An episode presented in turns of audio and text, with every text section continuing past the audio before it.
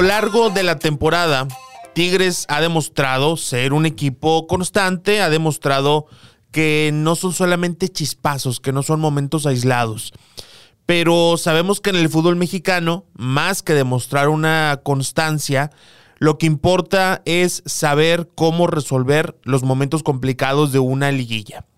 ¿Está o no está Tigres para ser campeón del fútbol mexicano? Esa es la pregunta más importante que vamos a intentar resolver en este capítulo del podcast 693, que les agradezco mucho que lo estén escuchando, les agradezco también que lo estén compartiendo. Ya no hemos tenido tanta regularidad como antes, pero la idea es volver con una manera distinta, volver con un poquito más de entrevistas, con cosas más atemporales, para estar presente en todos los días de la semana. Ahora, el tema puntual, ¿está o no está Tigres para ser campeón? Hay una frase que la repetimos, hay una frase que todos hemos escuchado, a todos los que nos gusta el fútbol, de cualquier liga, de cualquier equipo, hemos escuchado que las defensas ganan campeonatos. Y para ser muy honesto, con Miguel Herrera, el punto más débil podríamos decir que ha sido la defensa por dos temas, lo colectivo y lo individual. Si bien es cierto que hay buenos nombres en la saga de Tigres, está, por ejemplo, Guayala, que es un histórico de esta institución. Está también el tema de Jesús Angulo, que llegó para esta temporada y lo ha hecho bastante bien. Diego Reyes, que tiene paso por el fútbol europeo. Está también el tema de Igor Lichnowsky, que llegó como un refuerzo estelar para este año. Sin embargo, hemos tenido muchas dudas cada que vemos a Tigres enfrentarse a ciertos equipos. Puntualmente, hablando de rivales como Pachuca, hablando de rivales como Querétaro, como recientemente también Necaxa y otros tantos que a lo mejor no perdiste o, a lo mejor no ganaste, sacaste un empate, pero te dieron pelea de una forma importante, ¿no? Como ante León, como ha pasado ante Atlas, como ha pasado ante Pumas en la temporada anterior. Ese tema defensivo realmente sí ha mejorado y de verdad hay una situación en donde solamente vemos lo malo, en donde nos quedamos con los puntos negativos, pero sí hemos visto una mejora de Tigres, eh, sobre todo este torneo. Hemos visto un poquito más de orden, hemos entendido que la mejor manera que tiene para defender este equipo es utilizando línea de tres. Tener a Guido Pizarro como líbero, tener a dos eh, carrileros que sean profundos, que apoyen mucho a, a, que los extremos no bajen tanto, que ellos avienten el trabajo pero siempre tenemos errores individuales, siempre tenemos errores de marca.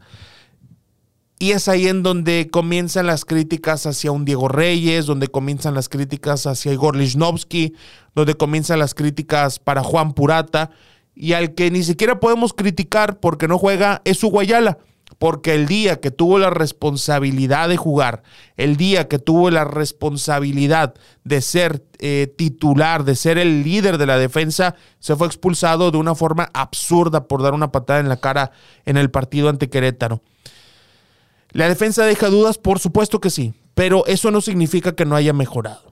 Ahora, punto número dos. El punto número dos por el cual eh, tenemos que intentar valorar eh, el tema de si Tigres está o no está para ser campeón, es la parte del ataque. Es la parte en donde mejor se ha visto eh, este cuadro dirigido por Miguel Herrera. Un ataque que ha tenido contundencia, un ataque que ha tenido muchas oportunidades. Creo que los dos mejores casos de, de las formas en que se tuvo un gran, gran trabajo ofensivo fue la liguilla pasada, partido de ida contra el equipo de León, en donde rematan más de 30 veces, en donde logran un tiro cada tres minutos, lo cual a mí me parece impresionante para lo que estamos acostumbrados en nuestra Liga MX. Y el otro eh, partido que también tuvo un gran desempeño ofensivo fue ante Toluca de esta temporada del clausura 2022 que logran ganar 3 por 0 aunque el marcador pudo ser más amplio. ¿Cuál ha sido el problema de esos dos partidos? Y es que lo podemos ver como un problema la contundencia. Ese ha sido un problema grave que de pronto se podría decir que lo ignoramos porque ante ese equipo de León, en aquella semifinal de ida, en el Apertura 2021, Tigres gana 2-1 con dos futbolistas entrando de cambio, con gol de Florian Tubá y de, y de Carlos González, pero habían empezado ganando 1-0 cuando fueron amplios dominadores. Partido contra Toluca, tiras 27 veces, 10 haces a gol y solamente ganas 3-0 fallando oportunidades claras, tanto André Pierre como Florian Tuba, por decir algunos casos. Y de pronto hay otros partidos en donde no merecías ganar, en donde el rival fue superior a ti, caso concreto, el de Querétaro, que jugaste todo el segundo tiempo con un hombre menos y hasta se va expulsado Soteldo por, por doble tarjeta amarilla por el festejo. En aquel entonces Tigres no merecía ganar. En aquel entonces Tigres no merecía ni siquiera meter gol. Pero llega una individualidad, una genialidad de Jefferson Soteldo que abre el panorama y le da los tres puntos a Tigres para que se mantuviera como líder de la competencia. El fútbol, claro que se puede hablar de merecimiento, claro que se puede hablar de justicia, claro que se puede hablar de, de algo bien hecho o mal hecho, pero a final de cuentas lo que sube al marcador son los goles. Y a final de cuentas lo que importa para la tabla general son los puntos. Y es ahí en donde Tigres ha entendido cómo responder en partidos complicados, que ese es un punto fundamental, es un punto trascendental para los encuentros de liguilla, que insisto, es lo que falló en, el, en la serie contra León, en la serie de semifinal contra León.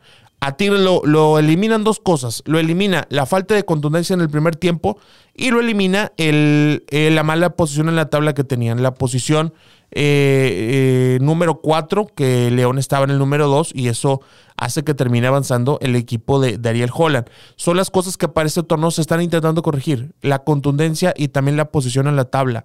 Sabemos que ya no hay gol de visitantes, sabemos que, que ese ya no es el primer criterio de desempate, ahora, ahora, eh, ahora puede, puede ser que puede ser que, que, eso sea un poquito más a favor de Tigres porque puede llegar en una mejor posición y, tienes que sacarle provecho a esa situación. El tercer punto, la profundidad de la plantilla. Tigres no es el equipo más caro. Tigres, es más, les podría decir que ni siquiera es el que mejor ha estado jugando. Para mí es Pachuca. Pero sí es el que tiene una plantilla, me parece, no sé qué opinen ustedes, pero una plantilla mejor armada. Una plantilla donde hay muy buenos revulsivos. Y ojo, porque este, este creo que es un punto importante. Tigres tiene muy buenos revulsivos pero contra Querétaro y contra Necaxa nos dimos cuenta que no tiene dos equipos titulares. Lamentablemente, nos dimos cuenta que no tiene dos cuadros titulares, que no puede jugar igual con el equipo A que con el equipo B, que sí necesita tener una base de al menos ocho futbolistas.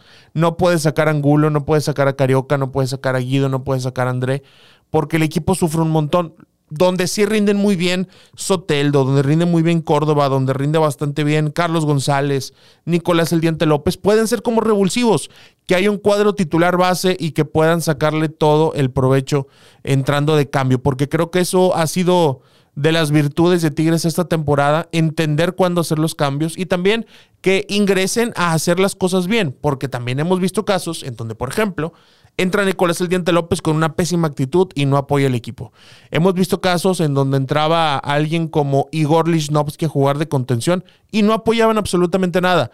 Ahí es en donde no importa solamente tener nombres, sino que también existe un plan, un plan bien armado, que existe una idea concreta de qué van a entrar a hacer, una idea bien establecida de qué es lo que van a intentar cuando ingresen desde la banca. Contraatacar, balones largos o incluso pelota parada. Eso también es algo importante.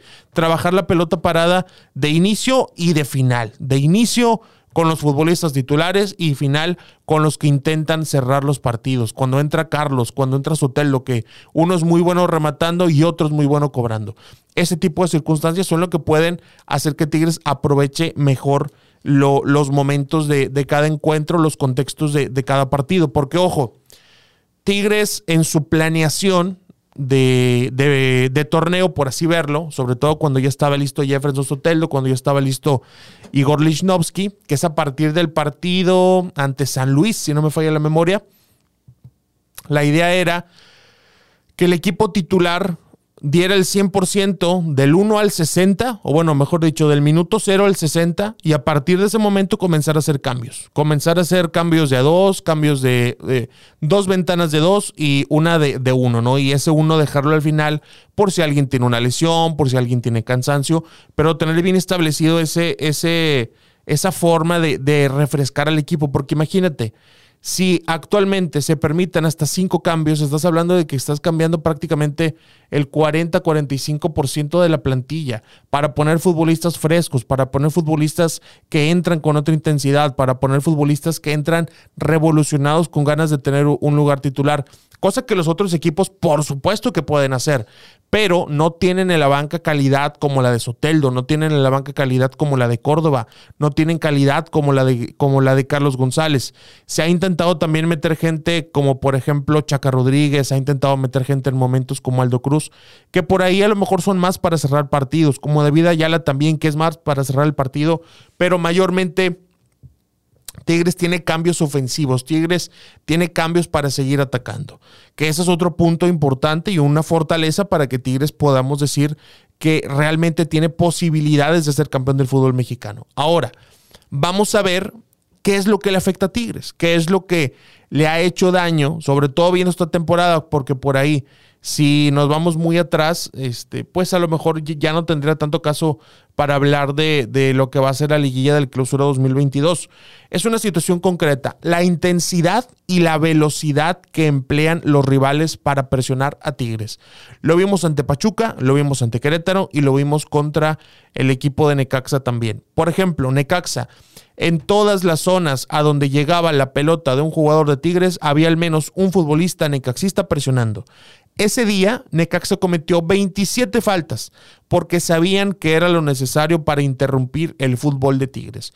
No podían quitarle la posesión, no podían anular individualmente de una forma limpia a los extremos de Tigres, como lo estaban haciendo repartiendo faltas, como lo estaban haciendo repartiéndose a Florian Tubar, repartiéndose a Luis Quiñones, repartiéndose a Rafael Carioca, que no estuvieran cómodos en ningún momento del partido y le funcionó.